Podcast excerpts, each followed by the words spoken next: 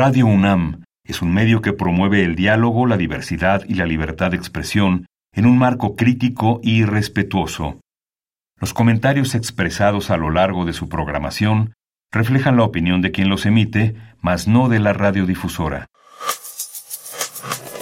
Radio UNAM y la Escuela Nacional de Trabajo Social presentan Vida cotidiana, sociedad en movimiento.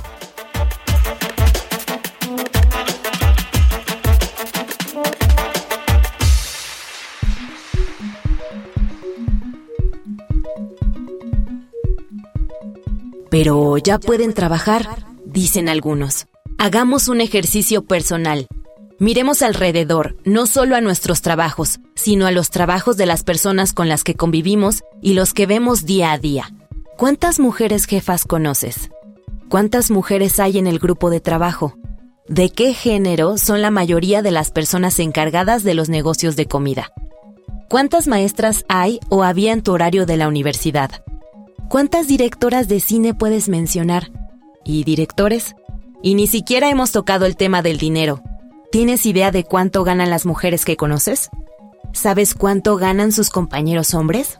Aún hay muchos aspectos en los cuales aún no hemos conseguido una legítima situación de igualdad laboral entre hombres y mujeres, ya sea porque se piensa que están menos preparadas, que son más emotivas y viscerales, o que no tienen capacidad de mando. Cualquier excusa para considerar que una mujer no merece el mismo trato laboral que un hombre es violencia de género. Por eso hoy, en Vida Cotidiana, Sociedad en Movimiento, hablaremos sobre condiciones de igualdad de género en el ámbito laboral con la doctora Erika Villavicencio Ayub, profesora e investigadora de la Facultad de Psicología y directora de DESER Organizacional.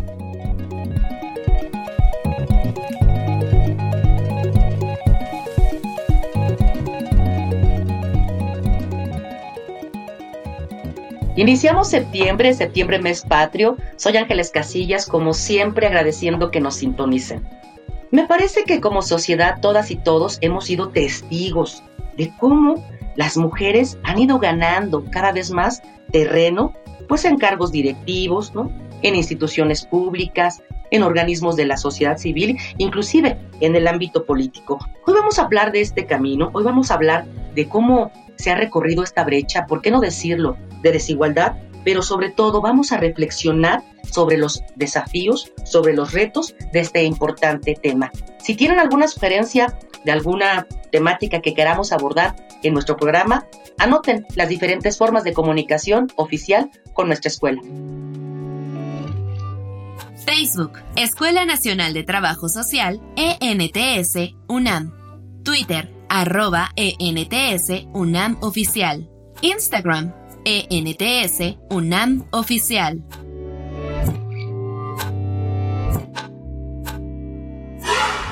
Me da muchísimo gusto recibir de manera virtual a nuestra invitada, doctora Erika Villavicencio. Muy bonita tarde, doctora, bienvenida. Buenas tardes a todos. Muchas, muchas gracias, Ángeles, por invitarme de nueva cuenta a tu programa. Al contrario, doctora, muy agradecidos por porque estés con nosotros reflexionando estos, estos temas. Vamos a iniciar, si te parece, eh, pudieras compartir con nuestro auditorio qué es esto de, de igualdad de género en el trabajo, qué es esto de igualdad de género en el espacio laboral, cómo debemos conceptualizarlo o entenderlo. Bueno, este, este tema es importante de sensibilizarnos hoy día. Para ello, déjame contextualizarlo. Sabemos que el trabajo es una de las principales vías para generar recursos económicos, desarrollo profesional, entre otros factores. Y eso nos lleva a determinar en gran parte el estatus socioeconómico, la autonomía que pueda tener la persona en la etapa adulta. Ahora bien, este mismo contexto nos hace recordar que por cultura la mujer se ha desempeñado más hacia el trabajo doméstico, la función reproductiva por obvias razones y el cuidado y atención de la familia. La evolución ha, traído una inmersión cada vez mayor de la mujer en el trabajo y es por eso que tenemos que detenernos a hablar de estos temas porque no ha sido una inmersión al mercado laboral sencilla. Entonces, contestando a tu pregunta, el tema de equidad de género se trata de erradicar todas las formas de discriminación para asegurar estas condiciones tanto a hombres como mujeres con los mismos derechos, oportunidades de empleo, sueldos justos, trabajos dignos, eh, las condiciones de seguridad. En general, la, la historia de nuestro país nos hace ver que hay una brecha importante en donde pone a, una, a la mujer en una discriminación, por llamarlo de una forma. Qué bien que lo acotas, me gustó mucho esta parte que señalas, ¿no?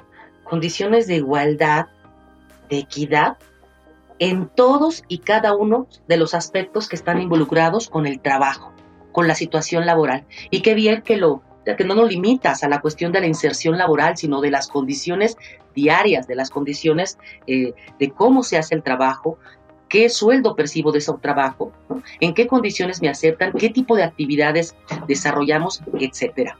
Doctora, desde tu punto de vista, y como bien lo señalabas, no ha sido un tema sencillo esta inserción, no ha sido nada fácil. ¿Cómo podemos compararnos con otros países más o menos similares? Es decir, ¿cuál es el panorama de México con relación a la igualdad de género que se da en estos ámbitos laborales? Tenemos datos interesantes, Ángeles. Por mencionar algunos, partamos sobre temas de brecha de género. Por los años 70, el 18% de eh, los trabajadores correspondía a la mujer, ocupados por, por la mujer. Si nos vamos al 2008, que son datos este, registrados, ya eh, tenía una participación del 52% lo cual nos hace ver que afortunadamente la mujer cada vez ocupa mayores espacios en el ámbito laboral, em, que viene un desarrollo y un entendimiento que por las competencias laborales entiendas estas, estos conocimientos, estas habilidades que puedes desempeñar un puesto, pues son independientes al género al que pertenezcas. Específicamente, eh, datos de México, sabemos que México ocupa el último lugar en temas de igualdad de género en el ámbito laboral. Esto nos, eh, nos, presentó este reporte la presidenta de la Red Iberoamericana el año pasado por los temas de igualdad de género. Entonces, hay mucha tarea por hacer. Eh, si es un tema que está en la agenda de política, agenda pública, porque a grandes rasgos se siguen viviendo situaciones de discriminación, eh, situaciones de no acceder a las mismas oportunidades y a veces no estamos conscientes de que en los espacios de trabajo se sigue eh, viviendo estas situaciones. Entonces, dentro del Plan Nacional de Desarrollo está la perspectiva de género y hoy por hoy, desde la parte legislativa, todos los centros de trabajo están obligados a tener un protocolo contra la discriminación. Por esta cifra que nos acabas de compartir, México en el último lugar, ¿no? de países que, que, promueven la igualdad de género en materia laboral es que nos inspiran a hacer estos programas para sensibilizarnos, para seguir como tú lo señalabas, ¿no? Este, trabajando para vencer todos estos desafíos y retos. Vamos a añadirle a estos datos que nos acabas de compartir, vamos a añadirle otras más cifras estadísticas del panorama de esta temática en nuestro país. Te invito a que escuchemos una infografía social. Infografía social.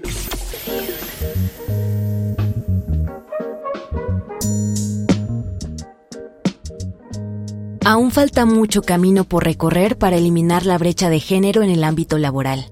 Hay que trabajar para que más mujeres accedan a puestos más altos y con mejores salarios.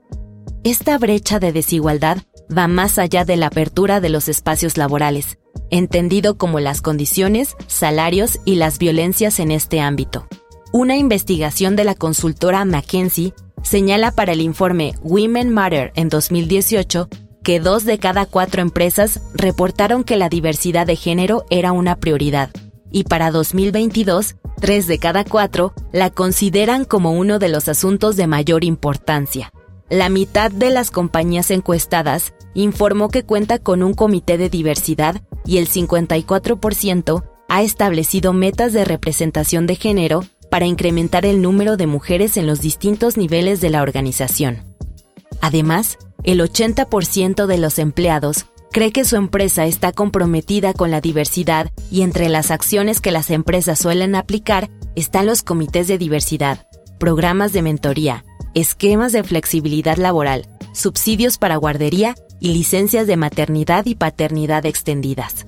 El Instituto Mexicano para la Competitividad señala que, del total de mujeres que están en condiciones de trabajar, solo el 43.6% de ellas forman parte de la participación económica de la fuerza laboral, lo que coloca a México por debajo del promedio mundial de mujeres que trabajan. A nivel nacional, las mujeres ganan 19.2% menos que los hombres por el mismo empleo, mientras que en algunos estados la brecha se profundiza hasta en un 17%. El documento Estados con lupa de género 2022, Baja California y la Ciudad de México son los únicos estados que tienen una calificación aprobatoria, con 62.1% y 64.8% de condiciones favorables para el desarrollo laboral de las mujeres, pero aún no es el 100%. A nivel general, las entidades con mayor desempeño son la Ciudad de México, Baja California Sur, Baja California, Colima y Nuevo León, aunque existen diferencias entre los indicadores que los colocan, como el tiempo dedicado al trabajo no remunerado, además de su participación en trabajos informales. El INEGI reporta que 43% de las trabajadoras están ocupadas en este sector, en comparación con 55% que tienen un trabajo formal. Solo el 23.1% de las alcaldías o municipios en México son liderados por una mujer. En un mundo ideal, según cálculos del Instituto Mexicano para la Competitividad, una mejor inclusión de las mujeres podría hacer que el Producto Interno Bruto de México creciera un 15% al sumar 8.2 millones de mujeres a la economía formal del país.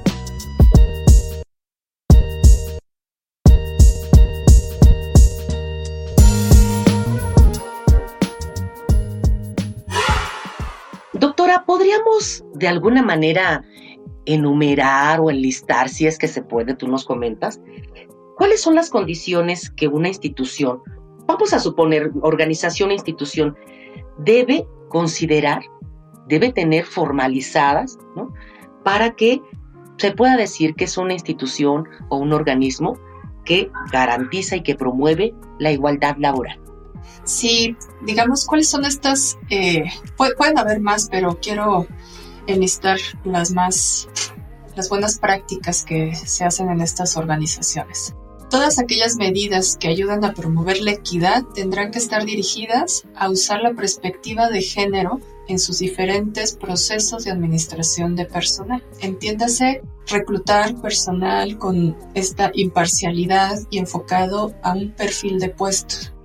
Fomentar una cultura inclusiva en todas las áreas de la organización. Establecer el protocolo que les comentaba de la no discriminación y libre de violencia laboral, impulsar a los equipos de trabajo, ¿no? En el día a día, eh, que haya un trato igualitario, que todos tengan claridad en cómo comportarse para lograr un clima de trabajo positivo. Eh, la descripción es de los puestos, ¿no? Regresándome desde lo básico. En esa descripción de puestos se tiene que utilizar lenguajes inclusivos, neutros, eh, porque está orientado a que todas, todos y todas tengan la opción de desarrollar su carrera, de ascender a las promociones eh, de puestos que puedan existir. También tener una plantilla equilibrada, ¿no? Esta parte que hemos oído de paridad de género, que realmente se cumpla y que las mujeres tengan la misma probabilidad de ocupar posiciones de, toma de decisiones y de alto mando. Estas pueden ser algunas ángeles, incluyendo eh, los buzones para quejas, que también todos los centros de trabajo deben de contar, en donde si existe alguna anomalía, las personas puedan acercarse a un comité a depositar su, su comentario, eh, que, que se ha tratado bajo los estándares éticos y de confidencialidad. Eh, toda la parte de comunicación organizacional, ¿no? Esta concientización permanente, sensibilización hacia los temas, porque puede ser que, esté tan arraigado un trato o una cultura que no nos demos cuenta que estamos eh, discriminando o, o, poniendo alguna barrera. Por mencionarte algunas, ¿cómo ves? Me quedé pensando cuando nos, nos compartes estas situaciones, ¿no? De los protocolos que deben existir, las formas de comunicación con los lenguajes inclusivos, una plantilla equilibrada, ¿no? Todo este buzón de quejas y demás.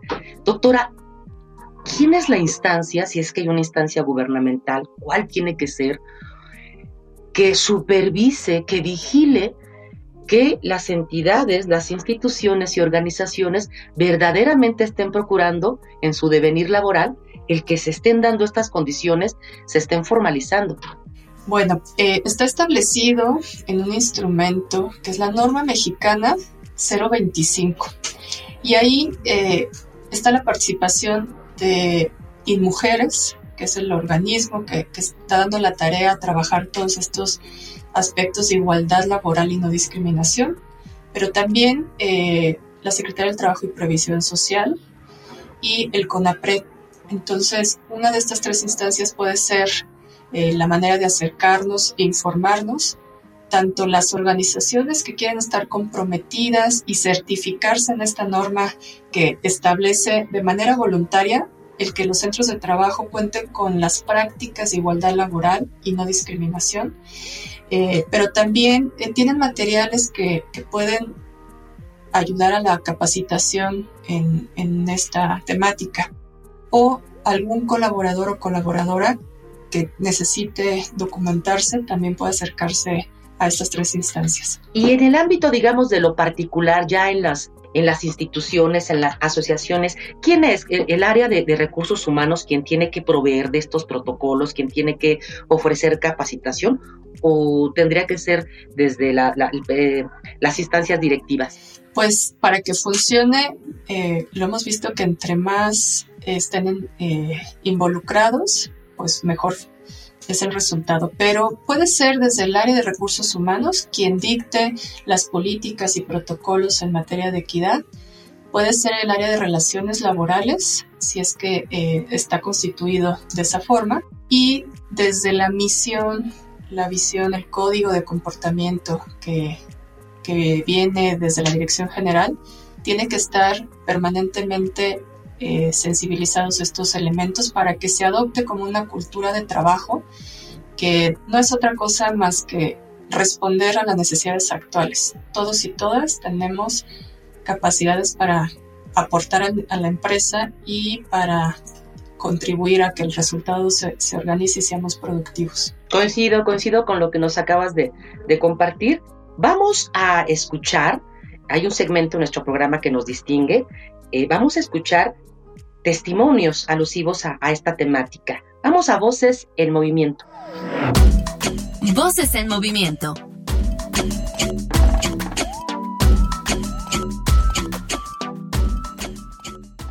Buenas tardes, mi nombre es Andrea Luna, soy licenciada en Trabajo Social, egresada de la EM y actualmente trabajo como especialista de recursos humanos en DAI, pues creo que lo principal que debe tener una empresa es partir de respetar los derechos humanos de todas y todos. Como sabemos, los derechos humanos es algo que viene inherente al ser humano, que toda persona se le deben de garantizar por el simple hecho de existir. En cuanto a las empresas empecemos a realmente interiorizar esto, a saber que tenemos que respetar los derechos de las personas, tratarlos con integridad e igualdad, creo que a partir de este principio pues todas estas condiciones de igualdad de género se van a dar por sí mismas o por sí solas. No tenemos que hacer distinción ni de género ni de ninguna otra manera o de ningún otro aspecto con las personas, porque todos finalmente somos seres humanos y merecemos el mismo trato. Lo que yo considero que se debe empezar a hacer o a implementar es realmente respetar nuestras leyes tenemos leyes laborales mexicanas muy bonitas en papel, pero muy pocas empresas se comprometen en cumplir estas leyes. Dentro de esta ley del trabajo establecen muchos temas de igualdad, de asegurar pues un ambiente digno para todos y todas dentro de las empresas y eso a veces no se cumple. También creo que se debe trabajar muchísimo tanto a niveles de instituciones públicas como privadas de dejar de etiquetar por género al talento. O sea, tú tienes un valor por tu talento, por lo que sabes, por tu experiencia y tus conocimientos. Y dejar de etiquetar este tipo de tema de género de, ah, es un estereotipo muy tonto, pero lo voy a decir porque pasa a veces, ¿no? Es que recursos humanos es más de mujeres. O es que eh, ingeniería se ven más hombres. Estar etiquetando el talento con género es algo que debemos de romper.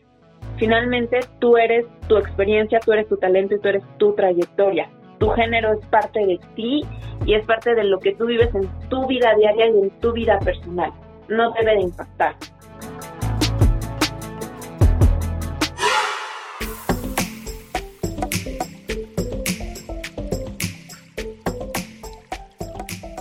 Estamos platicando con la doctora Villavicencio acerca de condiciones de igualdad, de equidad, de género en el espacio laboral. Yo tengo una pregunta muy personal, doctora desde tu experiencia, tu trayectoria en esta temática, ¿tú cuál consideras que ha sido como sociedad una de las mayores resistencias por las cuales no adoptamos eh, esta, estas condiciones de igualdad para con las mujeres? Te lo digo como, como alguien que estudia las variables, pero también como alguien del sexo femenino que me ha tocado vivirlo en carne propia. Creo que los espacios de trabajo han sido principalmente ocupados por el género masculino y por esta, este rol social que, que manera de tradición tenemos.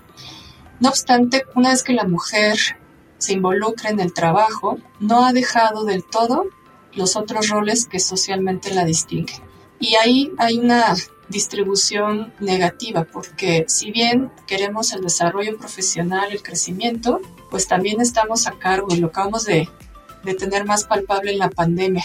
Quienes fuimos las que hicimos, nos hicimos cargo de estas labores domésticas, del cuidado de los hijos, eh, seguimos siendo las mujeres. En la medida que esos temas sean eh, tratados desde las instancias correspondientes y nos sensibilicemos a ello, tanto hombres y mujeres tenemos las mismas capacidades para trabajar, pero también para hacernos cargo de, del hogar y de todo lo que conlleva. En ese sentido, la mujer podrá desempeñarse, comprometerse en el trabajo y dar los resultados que se espera sin que tengamos este elevado estrés, eh, carga mental, que, son las variables que estudiamos acá en la Facultad de Psicología, y eh, dar los resultados que, la organización necesita. Ya para redondear esto, eh, acabo de terminar un, un estudio del techo de cristal, que es esta variable que metafóricamente hablando, interfiere con que la mujer alcance las posiciones más altas en las empresas. Significativamente hablando, sí, se afectó el resultado en la pandemia.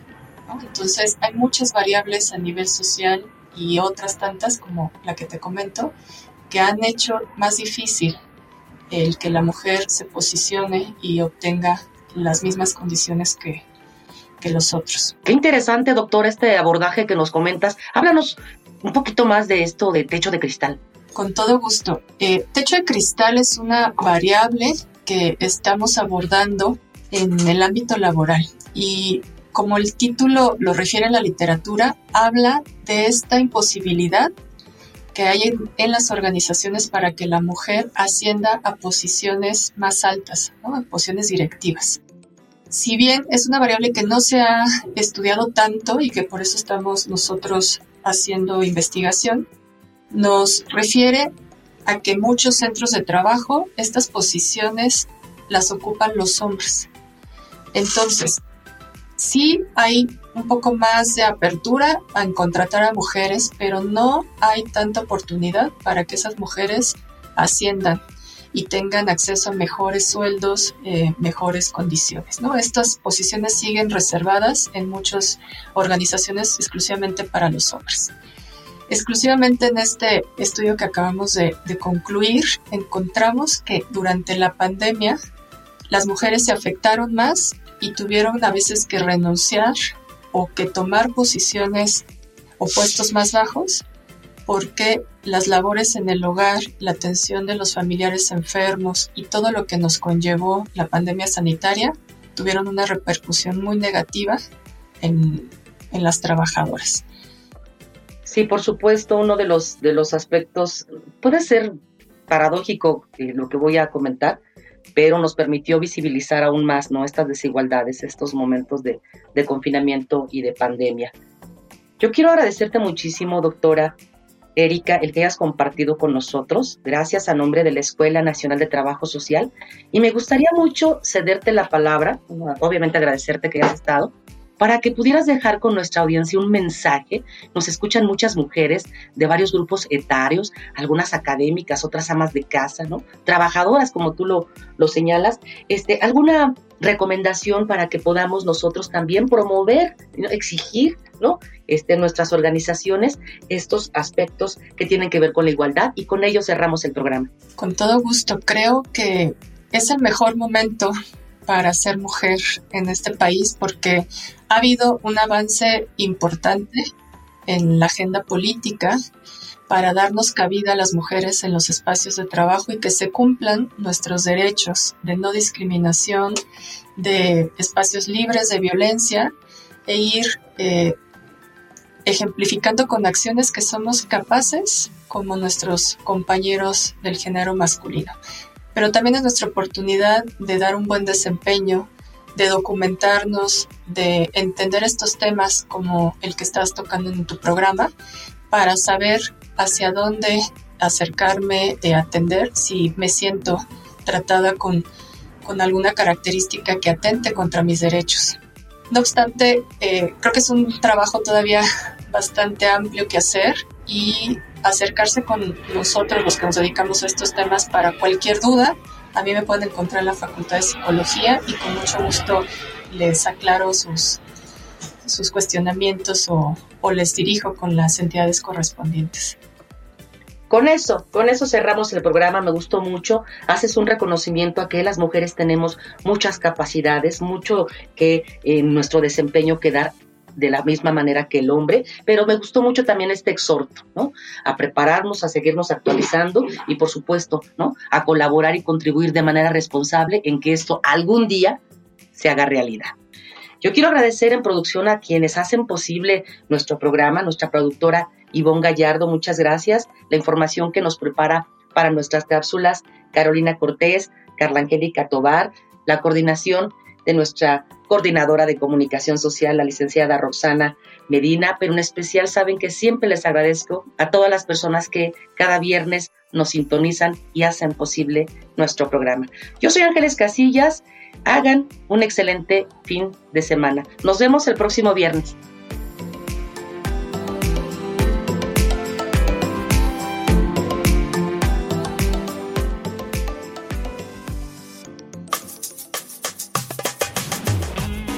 Vida cotidiana, sociedad en movimiento.